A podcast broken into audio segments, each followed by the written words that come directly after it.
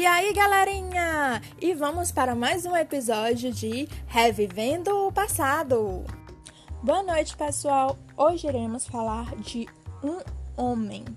Mas não é qualquer homem, é um homem negro que estava à frente do seu tempo. Ele era filho de uma escrava e de um fidalgo português. Ele era um jornalista, poeta, advogado e um ativista incansável na luta, na luta contra o regime escravocrata. O nome dele é Luiz Gama. Ele, na minha opinião, claro, deveria estar entre as figuras mais conhecidas da história brasileira deveria ser um dos maiores símbolos dessa época, pela luta que ele, que ele teve, além da escrita dele, das ambições, das conquistas que ele teve nesta época. Ele foi uma das pessoas que liderou o movimento contra a escravidão, para o fim da escravidão. Ele era conhecido como um apóstolo negro da escravidão. Ele foi um do, dos, dos mais importantes símbolos para os negros. Porém, apesar de um grande potencial de transmissão de sua mensagem à frente, diante da quantidade de documentos históricos à nossa disposição, bem como por se tratar de um passado relativamente recente, pouca gente conhece a história desse verdadeiro herói. Se formos pesquisar na internet, a gente percebe que tem muita pouca coisa sobre sua história. É como se não tivesse não tivessem documentações, muitas documentações sobre ele. Ou as pessoas preferir, preferirem ocultar ou já estarem mortas quando decidiram publicar sua história. Porém, isso não impediu da gente ir atrás de pessoas que soubessem a história dele. Que tivessem passado uma parte da sua vida estudando a vida dele. Por isso, estamos aqui hoje, eu, Emanuele Caroline, Maiara e Ariel, para entrevistar Isabelle Alencar sobre a vida e, claro, poesia literária. Então, agora vamos começar. É, como foi dito anteriormente, sabe-se que Luiz nasceu de uma escrava livre chamada Luísa Marim e um fidalgo de origem portuguesa. Contudo, em todos os anos em que ele foi um jornalista, escritor, é, advogado, ele nunca citou o nome de seu pai. Eu queria saber por que isso ocorre e por que não tem registro de seu nome.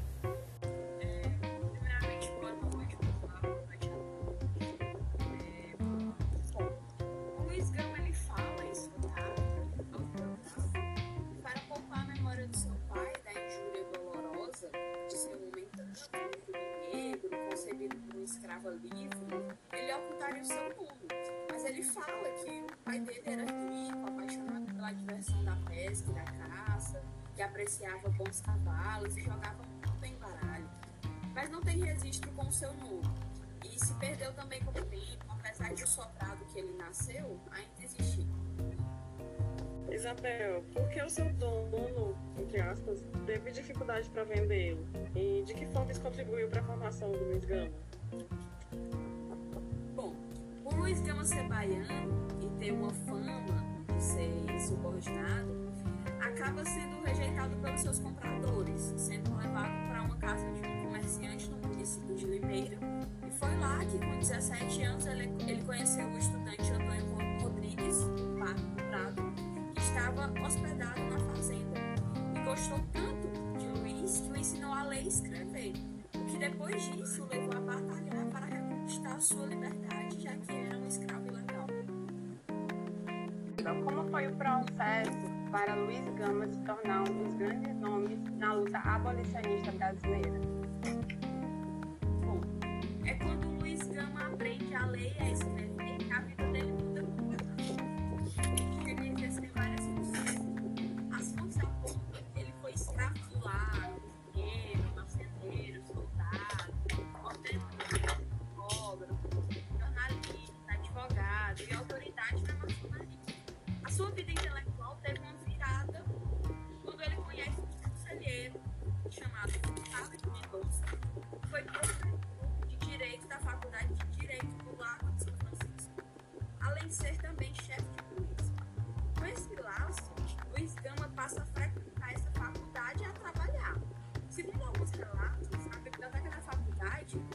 Até acesso a um acervo significativo na área de direito e da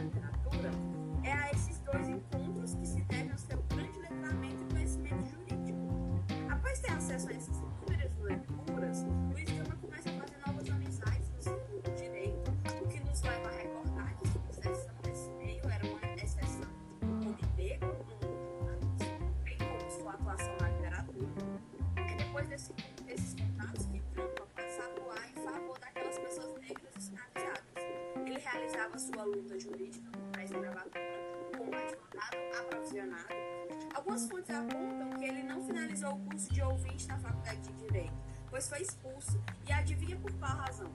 Claro que foi por ser negro. Sem falar dos fatos de que, primeiro, ainda existia a escravização dos corpos negros. E segundo, ainda era um Brasil império. Só que seus conhecimentos do mundo jurídico eram tão profundos que ele foi autorizado a exercer a advocacia como rábula. Isso quer dizer que ele estava liberado para advogar mesmo sem ter o diploma. E essa função era possível até os meados do século Com isso nas mãos, ele foi responsável pela libertação de mais de 500 pessoas escravizadas.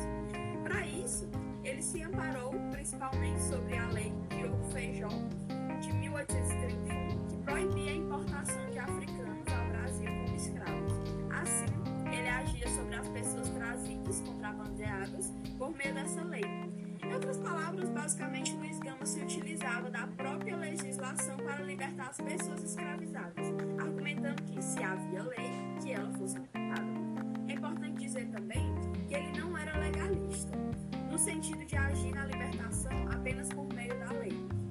favor do fim da escravidão por completo, de forma radical mesmo. Afinal, ele era preto, filho de uma mulher africana, e sabia o que era ser escravizado. Ele agia por meio da lei até como uma forma de protesto, já que naquela época pessoas negras não podiam frequentar a escola. O quanto significou socialmente quando Luiz Gama aprendeu a advogou, e advogou em favor de seus. A diferença que ele fez ali, sabe, é imensurável. Certo, Isabela. Então, além de atuar como advogado, é, Luiz Gama tinha considerado participação na política nacional, certo? Então, qual era a influência dele nesses aspectos políticos e pelo que ele lutava dentro da política? Bom, quando dizemos que o Luiz Gama não era um politicista, queremos dizer que ele não era um homem da política. Ele apenas usava as leis de forma estratégica para libertar as pessoas escravizadas. Luiz Gama ele não desassociava sua luta abolicionista da luta, da luta contra o imperialismo. Ele era, inclusive, uma das grandes lideranças do Partido Republicano. Enquanto alguns apoiavam o abolicionismo, mas não a queda do império, e outros o fim dessa monarquia, mas não o fim da escravidão, Luiz Gama acreditava no fim radical daquele tipo de governo e do trabalho escravo. Ele era um verdadeiro combatente, a ponto de romper com quem declinasse nessa luta contra alguma dessas ideias. A partir disso, ele rompe com uma série de pessoas de uma elite letrada, e esse fato foi a causa da perda do seu emprego na biblioteca da faculdade, pois rompe os laços com os deputados de Mendonça, o inventor. Para, para, é, para,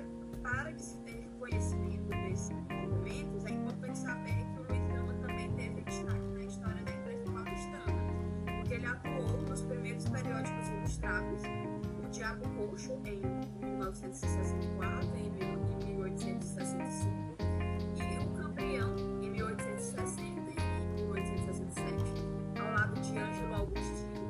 Foram nesses periódicos que Gama escreveu diversos artigos que levaram à ruptura de algumas de suas amizades, inclusive dentro da faculdade de Direito,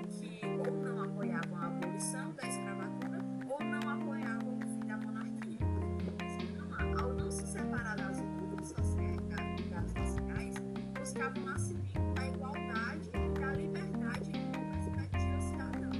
Para isso, ele participava de setores progressistas de seu tempo.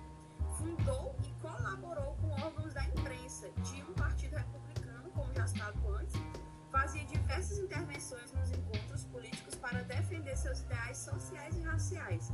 Foi um dos fundadores do Clube Racial dentro partido e sem esquecermos que Luiz Gama era maçom, fator que estava diretamente ligado a alguns de seus ideais estadunidenses e republicanos. Era integrante da loja americana de maçonaria. Era nesses locais que ele ampliava sua luta abolicionista, mesmo que muitas pessoas nesses grupos não apoiassem suas concepções sobre o fim do império e do trabalho escravo, mesmo que esse último fosse lento e gradual,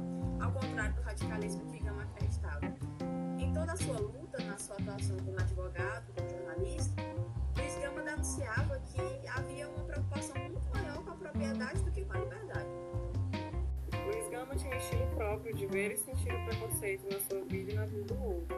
E a exemplo disto, temos um dos trechos que ele usa para destacar o estilo que está no texto Emancipação, publicado na Gazeta, na Gazeta do Povo, 1 de dezembro de 1880. Abre aspas. Em nós, até a cor é um defeito, o vício imperdoável de origem, o estigma de um crime, e vão ao ponto de esquecer que esta cor é a origem da riqueza de milhares de salteadores, que nos insultam, que esta cor convencional da escravidão, a semelhança da terra, através da escura superfície, encerra vulcões onde arde o fogo sagrado da liberdade. Vim lembrar ao ofensor do cidadão José do Patrocínio, porque nós, os abolicionistas, animados de uma só crença, dirigidos por uma só ideia, formamos uma família, usando um sacrifício único, cumprimos um só dever.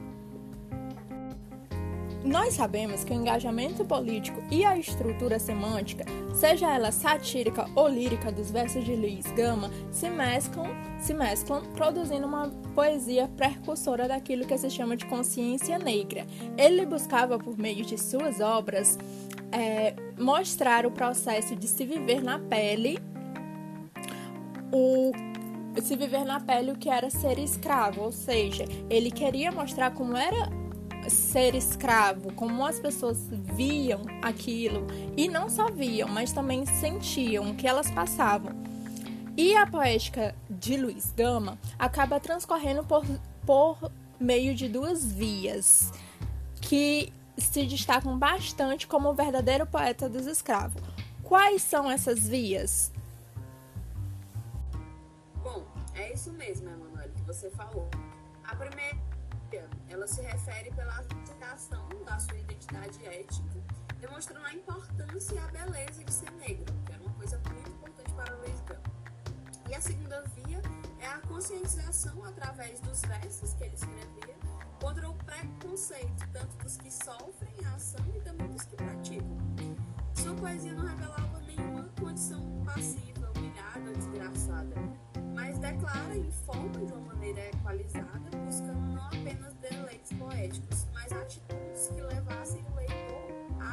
diante do que lhe foi abordado. Agora, eu estou curiosa por uma coisa. Como a poesia de Luiz Gama se, des- se destacava naquela época? Bom, ela se destaca tanto na época como até hoje por aí ir contra o lirismo abordado na época em que ele viveu, né? E principalmente pela forma qual o poeta, de maneira satírica, transplantava, digamos assim, qualificativamente seu ideal a favor da cultura negra e da defesa desta identidade. Basicamente por isso, ele defendia bastante o ideal dele dentro da cultura negra, o que ele pensava, é, mas totalmente contra E ficamos por aqui com este significativo episódio sobre a vida e as contribuições que Luiz Gama deu para a nossa sociedade.